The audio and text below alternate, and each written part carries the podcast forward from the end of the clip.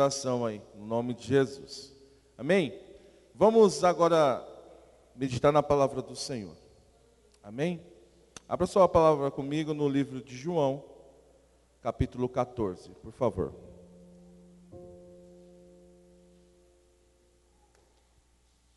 João, capítulo 14. Nós estamos esse mês falando sobre o Espírito Santo. Semana passada nós falamos sobre o Espírito Santo Consolador, que é aquele que não está ali apenas para nos dar um colo, um ombro, ele está ali também para nos direcionar, nos aconselhar, nos exortar. Esse é o Espírito Santo Consolador.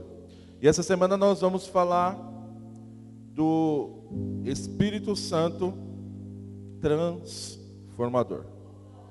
O Espírito Santo que nos transforma, o Espírito Santo que nos capacita. E nós vamos entender, talvez, se você está tão transformado assim por esse Espírito Santo. Se você precisa de mais transformação, se você também quer mais transformação. Você quer essa transformação? Será que você está disposto a ser transformado pelo Espírito Santo? João capítulo 14, versículo 15, diz assim: Se vocês me amam, obedecerão os meus mandamentos. Eu pedirei ao Pai e Ele dará outro conselheiro para estar com vocês para sempre. O Espírito da verdade, repete comigo: Espírito da verdade. Repete com mais fé agora: o Espírito da verdade. O mundo não pode recebê-lo porque nem o vê e nem o conhece, mas vocês o conhecem, pois ele vive com vocês e está em vocês. Vou repetir o versículo 17. O Espírito da verdade.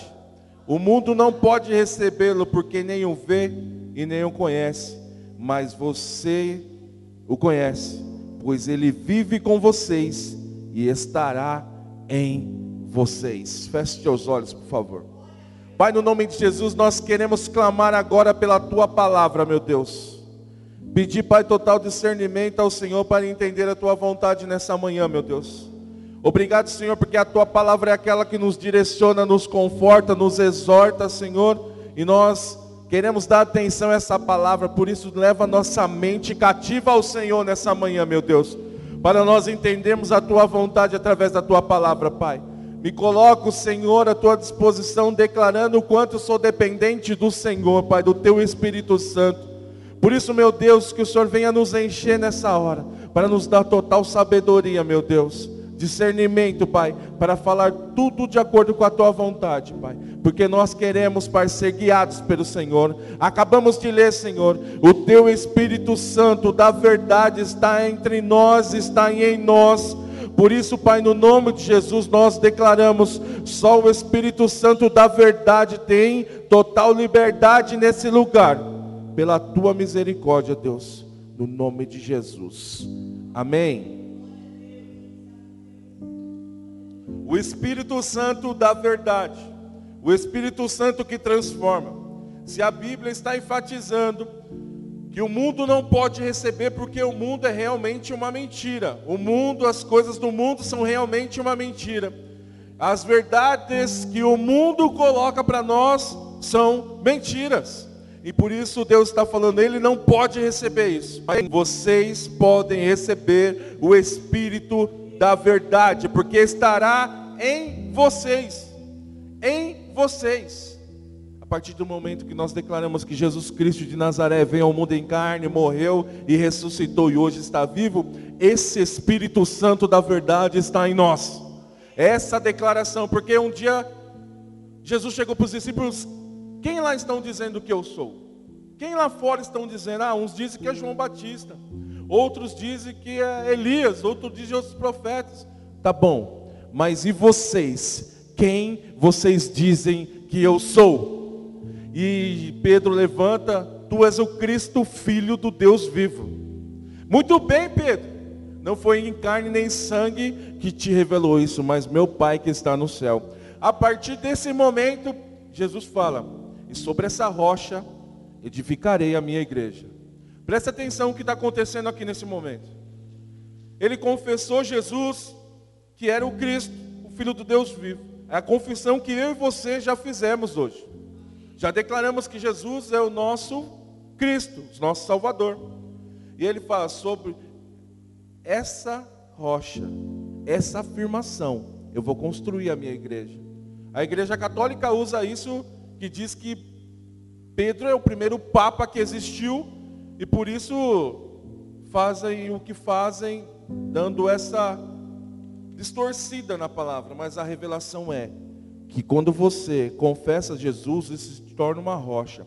E sobre essa rocha, sobre essa pedra, ele vai edificar a sua igreja. Por isso que a Bíblia diz que nós somos o templo do Espírito Santo. Nós somos a igreja de Cristo.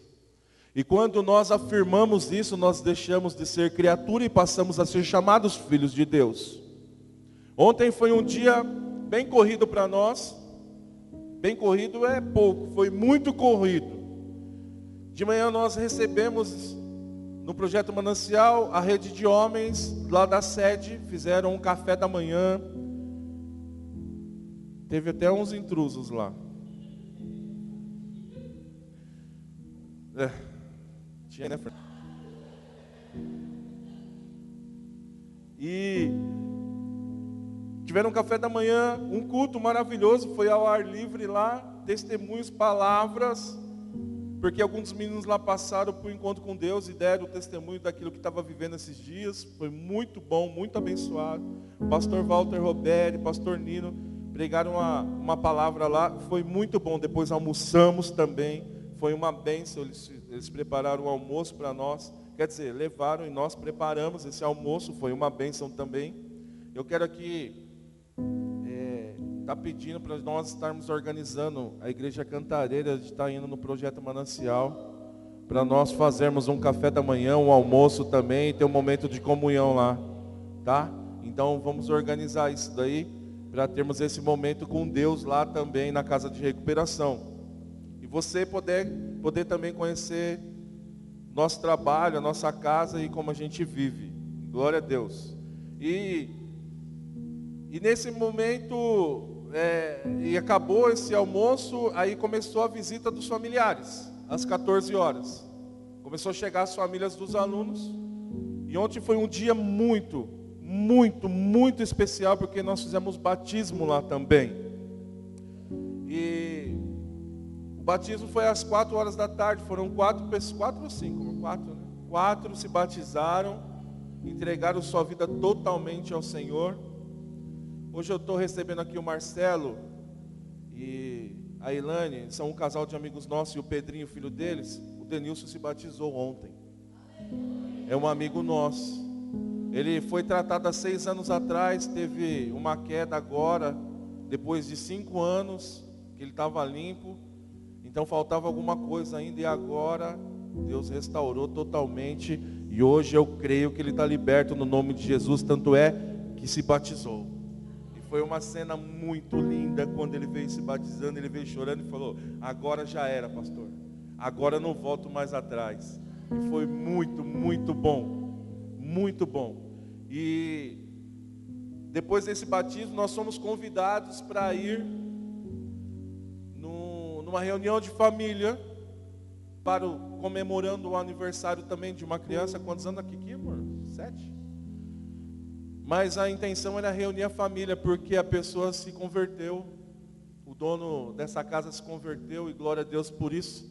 E ele falou, Glauco, eu vou reunir a minha família, porque eu quero pedir perdão para eles e quero comunhão com a família de novo e tinha lá quase 30 pessoas, tinha uns amigos também.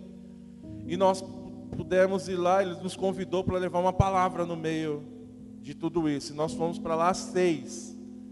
E chegamos lá, fomos muito bem recebidos e de repente ele deu a oportunidade para nós também falarmos do Senhor.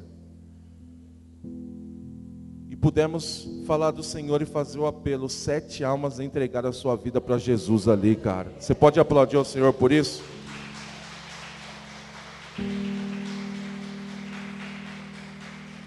A partir de ontem, esse espírito já tomou conta do coração deles. A partir de ontem, esse espírito da verdade tomou conta desse coração de cada um deles. E o mais importante de tudo, que a matriarca lá daquela família, que era mãe do dono da casa, que se converteu, ela também aceitou Jesus. E eu creio que no nome de Jesus, esse Espírito da verdade vai passar por toda aquela família e vai trazer uma transformação, uma restauração. Eu creio nisso. Tanto que querem já ir nas sete semanas, já querem participar da, do encontro com Deus. E glória a Deus por isso, a gente vai conduzir eles e fazer isso também.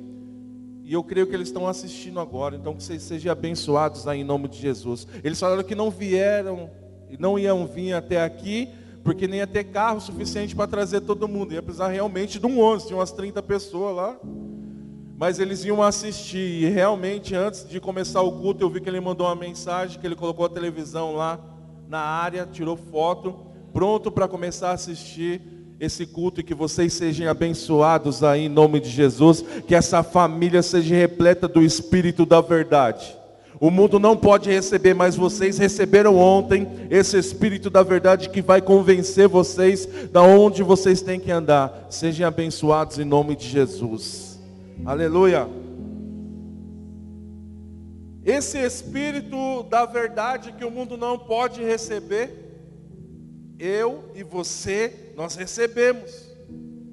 E estamos andando cheios desse espírito transformador, estamos andando cheios dessa graça do Senhor. Abra comigo João, volta um pouquinho, João capítulo 4.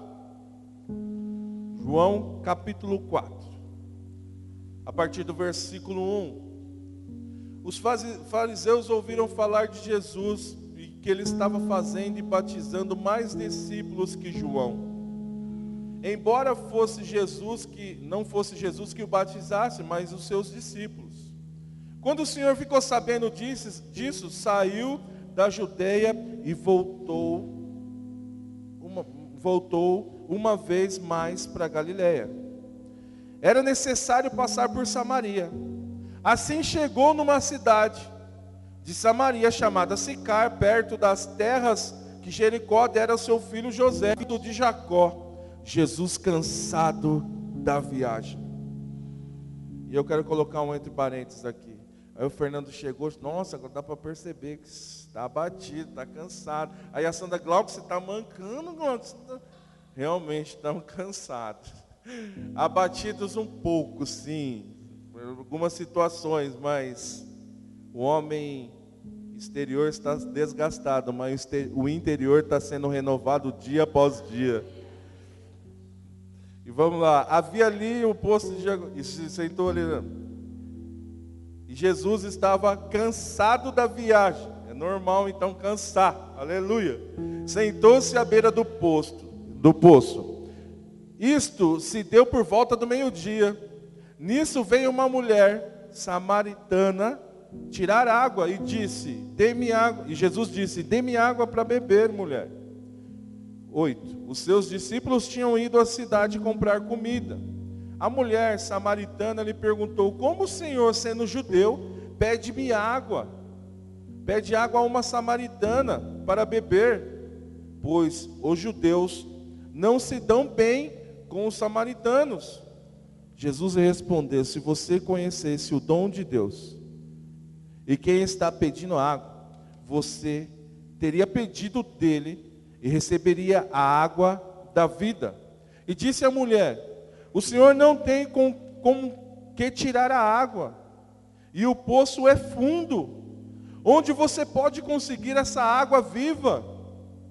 Acaso o Senhor é maior do que nosso pai Jacó, que nos deu o poço do qual ele mesmo bebeu com os seus filhos e seu gado?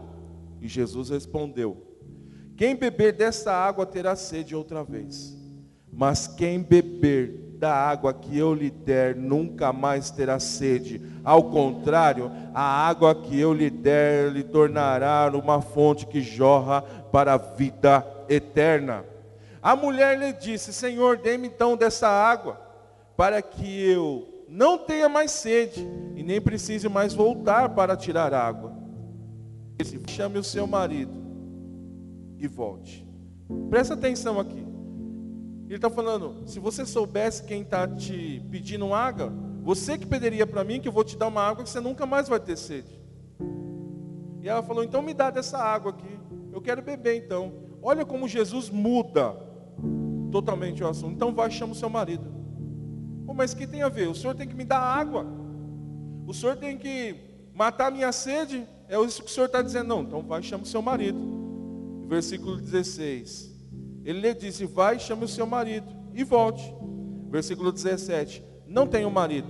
Respondeu ela. Disse Jesus: Você falou corretamente, dizendo que não tem marido. O fato é que você já teve cinco. E o homem com quem agora vive não é o seu marido. O que você acabou de dizer é verdade. Entenda uma coisa: essa mulher samaritana, ela já estava ali conversando, tendo um encontro com Jesus. E ela já estava recebendo a transformação. Porque ela muito bem poderia ter mentido ali. Mas ela falou a verdade: Eu não tenho marido. Você quer ser transformado pelo Senhor? Seja sincero com Ele. Quem é você? O que você anda fazendo? O que você anda falando? Quer ser sincero? Quer ser transformado pelo Senhor? Seja sincero, assim como essa mulher for. E ele afirmou: Você está dizendo a verdade. Quer ser transformado pelo Senhor? Diga a verdade para Ele. Esse encontro só foi para que essa mulher entendesse que aquele homem que ali estava falando com ela era Jesus, o Filho do Deus vivo. E todo encontro com o Senhor tem que mudar algo. Todo encontro com o Senhor tem que mudar os nossos pensamentos, as nossas atitudes. E ele disse ali: Muito bem, você acabou de dizer a verdade. E era isso que ele queria dela. Quando nós encontramos com o Senhor, só de encontrar com o Senhor, ela já estava sendo transformada. Imagine nós que já o recebemos, como temos que ser transformados.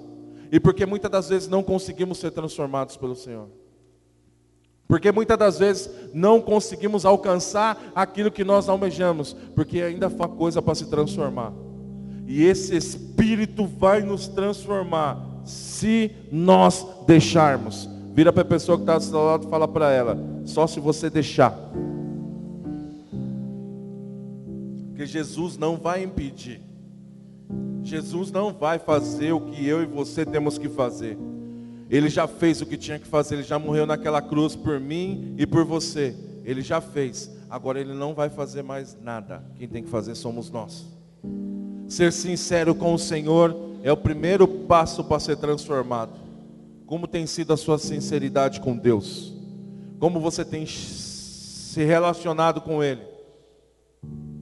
Porque a Bíblia diz que nós recebemos o Espírito da verdade.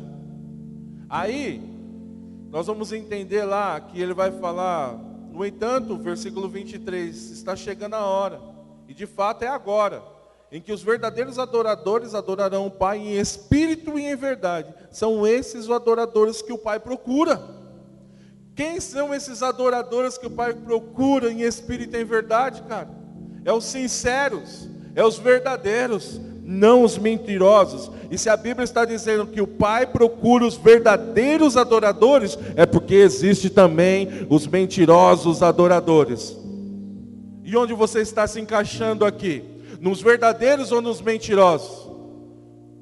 Naquilo que te convém ou no que a palavra de Deus diz? Naquilo que é conforto para mim ou naquilo que a palavra de Deus me confronta? Aonde é que você tem estado? Que tipo de verdade você tem vivido? Que verdade é essa que não traz transformação? Que verdade é essa que não traz restauração? Peraí, tem alguma coisa errada então. Se precisa de transformação, se precisa então de ser confrontado pelo Senhor, eu tenho que obedecer a palavra dEle. Eu tenho que obedecer o que a palavra diz, não o que me convém, não apenas o que eu acho. Porque se tem um espírito que está vagando as igrejas aí, é o espírito do eu acho, todo mundo faz. Esse espírito vai te levar, infelizmente, a uma ruína. Mas o espírito da verdade, o sincero, vai te levar a ter um encontro real com o Senhor. Abra sua Bíblia comigo, por favor, em Romanos capítulo 12. Romanos capítulo 12. Romanos 12. Diz assim: Portanto, irmãos, rogo pelas misericórdias de Deus, que se ofereçam como um sacrifício vivo, santo e agradável a Deus. Este é o culto racional de vocês. Ou seja, se você se oferecer como um sacrifício vivo, santo, agradável a Deus, é o culto racional, é o culto verdadeiro. Não se amode aos padrões desse mundo mas transformar pela renovação da sua mente para renovar a boa, agradável e perfeita vontade de Deus. Mais uma vez ele está falando do padrão do mundo. Não se amolde aos padrões mentirosos. Não se amolde aos padrões daqueles amiguinhos, daqueles, daquelas coisinhas que estão ao nosso redor, muitas das vezes, muitas das vezes influenciadas pelo inimigo. Não queira ser igual a eles. Não queira fazer como eles. Não se amode ao padrão deste mundo, mas transformar pela renovação da sua mente. A renovação é a transformação da mente através do Espírito. Transformar com a renovação da sua mente, para que sejam capazes de experimentar e comprovar a boa, agradável e perfeita vontade de Deus. Não vou mais me moldar aos padrões desse mundo, desse mundo mentiroso, desse mundo ilusório.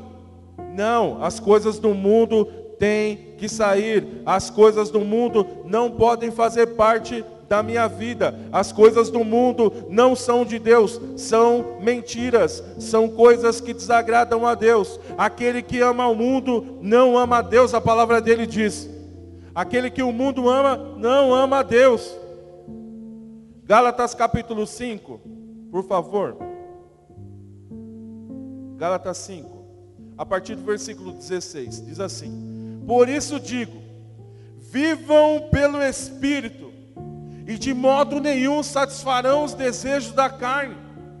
Viver pelo Espírito, o Espírito transformador, o Espírito Santo da verdade, o Consolador que te dirige. Vivam por esse Espírito, porque assim vocês não vão satisfazer os desejos da carne, porque os desejos da carne é o contrário do Espírito o espírito é contrário da carne, eles estão em conflito um com o outro, de modo que vocês não fazem o que desejam. Mas, se vocês são guiados pelo Espírito, o Espírito da verdade, o Consolador, se vocês são guiados por Ele, não estão debaixo da lei. Ora, as obras da carne são manifestas: imoralidade sexual, impureza, libertinagem, idolatria, feitiçaria, ódio, discórdia, ciúme, ira, egoísmo, dissensões e facções e invejas, embriaguez, orgias e coisas semelhantes. E quando eu estava passando esse texto, uma palavra me saltou aos olhos: a discórdia. Você recebe uma direção do seu pai e da sua mãe, você recebe uma direção da sua esposa, do seu pastor, do seu líder, e discórdia daquilo. Eu estou falando de direções baseadas na palavra de Deus. Se a pessoa pegar a palavra de Deus e mostrar para você, está aqui. Faça assim, porque a palavra de Deus, ela está dizendo isso. E se você discordar disso, você está fazendo a vontade da sua carne. Eu discordo e continuo fazendo do mesmo jeito. Você está sendo rebelde. E a Bíblia diz que a rebeldia é como um pecado de feitiçaria. E diz que os feiticeiros não herdarão o reino dos céus. Então, quando você receber uma direção dentro dessa palavra, por favor, não discorda. Porque quando eu li isso, essa palavra me saltou os olhos. Muita gente tem discordado das direções que nós damos do altar, nos aconselhamentos. Muita gente tem discordado. Só quero o que me convém, só o que me agrada. Não, cara. Você precisa andar pela palavra. Você precisa de ser confrontado. Para ser transformado, tem que ser confrontado. Para ser transformado, você tem que receber a direção do confronto. Ali você recebe e é transformado.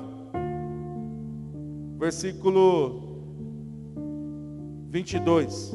Mas o fruto do Espírito, que Espírito é esse de novo? O da verdade, o que dá direção. O fruto do Espírito é amor, alegria, paz, paciência, amabilidade, bondade, fidelidade, mansidão e domínio próprio. Contra essas coisas não há lei, não há lei. Os que pertencem a Cristo Jesus crucificam a carne com as suas paixões e seus desejos.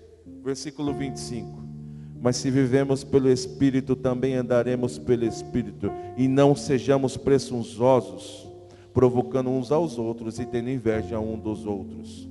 O versículo 25: Se vivermos pelo Espírito, o Espírito da verdade, andemos também em Espírito, porque Infelizmente, muitas das vezes nós dizemos que obedecemos, que queremos o Espírito Santo, queremos a transformação, mas não aceitamos as direções, não aceitamos o que a palavra diz. A transformação pelo Espírito te traz arrependimento. A transformação pelo Espírito faz você se arrepender daquilo que comete de errado. A transformação pelo Espírito faz você amar mais. Mas eu estou indo para a igreja. Eu estou até servindo na igreja. Mas se não tiver amor por isso, está precisando de transformação. Eu só estou indo para cumprir, está errado. Se não tiver amor por isso, se não tiver desejo por isso, está errado. Porque tem que ter amor. Uma pessoa transformada pelo Espírito Santo de Deus tem amor pelo que faz. Uma pessoa transformada pelo Espírito de Deus tem amor por estar na obra do Senhor, por estar vindo à casa de Deus. Uma pessoa transformada pelo Senhor não vê a hora de chegar, mas eu estou cansado, eu estou sobrecarregado. Beleza, Jesus de vinde a mim. E nós lemos, eu, eu sei que eu já li esse versículo um dia, Hebreus 10, 25 diz que há muitos que não. Abre para mim Hebreus 10, 25, por favor.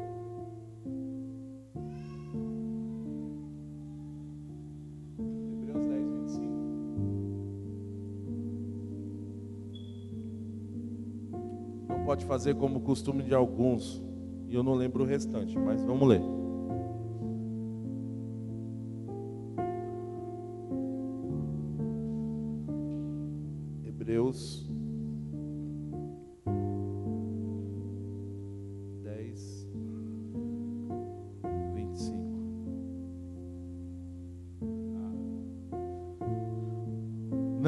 Não abandonando a nossa congregação, como é costume de alguns, antes, admoestando-nos uns aos outros tanto mais quanto vedes que se vai se aproximando aquele dia. Eu vou ler na versão NVI. Não deixemos de nos reunir como igreja, como segundo o costume de alguns, mas procuremos encorajar uns aos outros, ainda mais quando vocês vê que se aproxima o dia.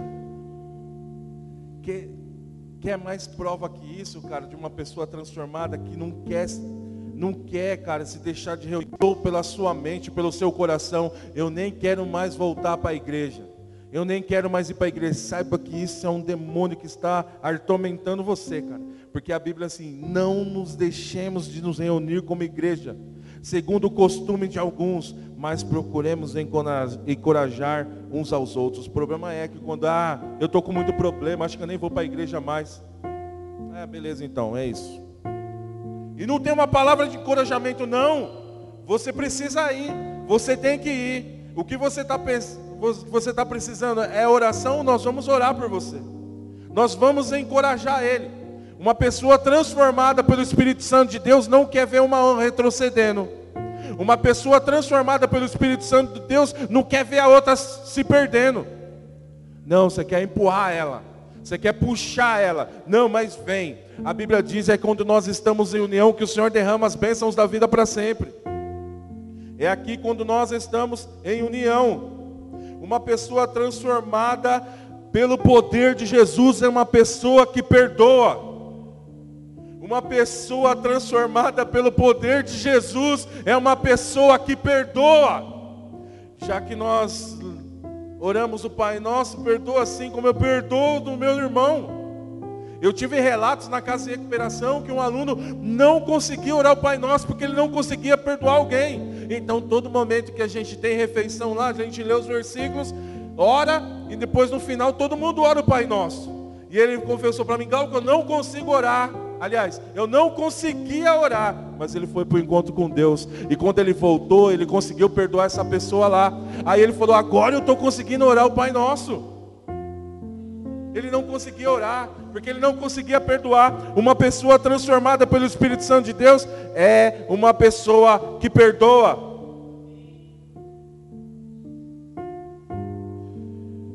Verdadeiros adoradores são as pessoas que têm coragem de tirar as suas máscaras quando se aproximam de Deus. Eu tiro a minha máscara quando eu me aproximo de Deus falo, Senhor, olha quem eu estou sendo. Olha o que eu estou precisando, Senhor. Esse é o verdadeiro adorador. E não tentam parecer mais santos que os outros. São homens e mulheres que não escondem do Senhor as suas fraquezas, que reconhecem as suas falhas. Esses são os verdadeiros adoradores. Eu reconheço as minhas fraquezas, eu reconheço as minhas falhas. Eu reconheci a minha falha no dia dos namorados, aqui publicamente, que eu levei um bis para Lídia, não foi? É. Que falinha besta, né, Glauco? Mas ontem eu fiz aniversário de casamento e eu não levei nenhum bis. Não deu também, ela ficou o dia inteiro comigo, ela viu dia e noite. Nós chegamos aqui, era quase meia-noite. Derrubados, cansados fisicamente. Eu até ontem à noite eu ia mesmo só colocar em ordem a palavra, porque eu tenho uma bênção na minha vida que são essas meninas. Eu não sei se é a, a Bia de lá ou a Bia de cá, que, pastor, os versículos, pastor, a, a palavra quarta-feira elas já começam. Então a quarta-feira eu já, Senhor, eu tenho que passar para elas. E a palavra é o que? É transformados pelo Espírito Santo. Ótimo, transformados. Já mandei o tema. Agora os versículos. E os versículos vinham na cabeça, só que não consigo marcar todos os endereços. Aí eu sento e vou lá e consigo marcar os endereços. E ontem à noite eu já queria fazer isso, mas o corpo cansado não deixou. Senhor, hoje eu estou cansado. Vou ser sincero com o Senhor, eu não vou conseguir. Não gosto de preparar essa de organizar essa palavra nos minutos finais, eu não gosto. Eu estou sendo sincero com você. Seja sincero com Deus, cara. Qual que é as suas fraquezas, cara? Eu falei, Senhor, amanhã cedo eu levanto. Aí, puf, tocou, levantei. Já tomei um banho, despertou melhor e vim. Logo o Alves, o Alves o, não, quem chegou hoje primeiro foi o André já abriu o portão para ele, começou a movimentação, e eu colocando e organizando isso, e Senhor, antes de vir para cá, não me deixa ser assim, porque eu não quero ser assim. Os 45 do segundo tempo, não. Seja sincero com o Senhor. Mostre quem você é. Mostre as suas dificuldades. Ah, mas o pastor está falando que preparou a palavra cinco minutos, não, cinco não, uma hora antes do culto. Nossa, que coisa feia. É, feio é não obedecer a palavra de Deus. Feio é continuar com máscara. Feio é continuar sendo uma pessoa que eu não sou.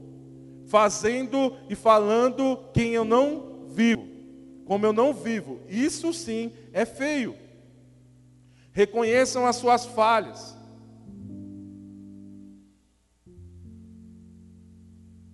Não se escondam do Senhor, não escondam as suas fraquezas, reconheçam as suas falhas. Essa é a pessoa que ama a Deus, que obedece a Deus em espírito e verdade, e tem um desejo de ser transformado pelo Espírito, mostrando os erros, as fraquezas, mostrando quem você é, mostrando o que ainda está atrapalhando Deus de fazer uma obra na sua vida, porque nós lemos lá em Hebreus capítulo 12, não se amode aos padrões desse mundo, mas transformar com a renovação da sua mente para que experimente a boa, perfeita e agradável vontade de Deus. Então, se eu não tenho que me amoldar aos padrões desse mundo, e a Bíblia está dizendo, não se amolde, seja transformado pela renovação da sua mente. Olha o que acontece. Se você é transformado, você consegue comprovar a boa, perfeita e a vontade de Deus. Então, se eu não me sou transformado, se eu não deixo o Espírito Santo me transformar, é porque infelizmente ainda eu não vou receber a boa, agradável vontade de Deus. Mas quando eu me deixo ser transformado, eu vou receber a boa, perfeita, agradável vontade de Deus. Talvez não recebemos coisas ainda porque não fomos transformados em áreas da nossa vida. Precisamos ser transformados em todas as áreas: sentimental, espiritual, financeira, ministerial. Precisamos ser transformados. Ainda mais nos chamado, na obra, nós precisamos ser transformados cada vez mais. O Espírito Santo ministrou algo na sexta-feira, quando eu fui ministrar o batismo para os meninos no manancial, que foi muito simples, mas muito tremendo. E ele ministrou uma coisa só no coração daquelas pessoas depois que eu ministrei o batismo para eles. Que o ministério de Jesus só começou depois que ele se batizou. E o ministério deles iam começar quando eles se batizassem. E eu peguei um deles e levei ontem nessa reunião familiar. E lá ele pôde tocar violão enquanto eu ministrava e ele cantou. E depois que acabou, ele falou, pastor, eu senti que meu ministério começou. Por isso que no dia 31 desse mês nós teremos batismo aqui nesse lugar. Já está nos avisos. No dia 31 desse mês teremos batismo aqui. Quem não é batizado, levanta a mão. Não é quem quer, é quem não é. Pode levantar a mão. Você tem a oportunidade de ser transformado e de seu ministério começar a partir do momento que você se batizar. Porque foi isso que eu entendi da palavra de Deus. A gente pode até fazer algumas coisas para o Senhor antes, mas o ministério mesmo vai começar depois de um batismo. A transformação maior vem depois desse batismo. E você tem essa oportunidade. Você que está em casa também, depois você entra em contato. Se você também tem o desejo no seu coração, vou ministrar uma palavra de batismo e de membresia para aqueles que vão se tornar membro daqui da Renovada Cantareira. E ali Deus vai falar ao seu coração. E esse é o momento mais especial da sua vida depois de você aceitar Jesus. Primeiro passo já deram, aceitaram Jesus e agora vai ser transformado pelo Espírito através do batismo, porque João Batista disse: existe alguém mais poderoso do que eu, e ele te batizará com o Espírito Santo e com fogo. E esse é Jesus que vai batizar. E uma coisa muito tremenda é que no batismo o céu se abre, uma voz sai de lá, nós não conseguimos ouvir essa voz, mas o mundo espiritual hoje consegue. Esse aí é meu filho amado, quem eu me agrado. E o Espírito Santo vem sobre você de uma forma sobrenatural. E você tem essa oportunidade para isso. Feche teus olhos e abaixe sua cabeça, por favor.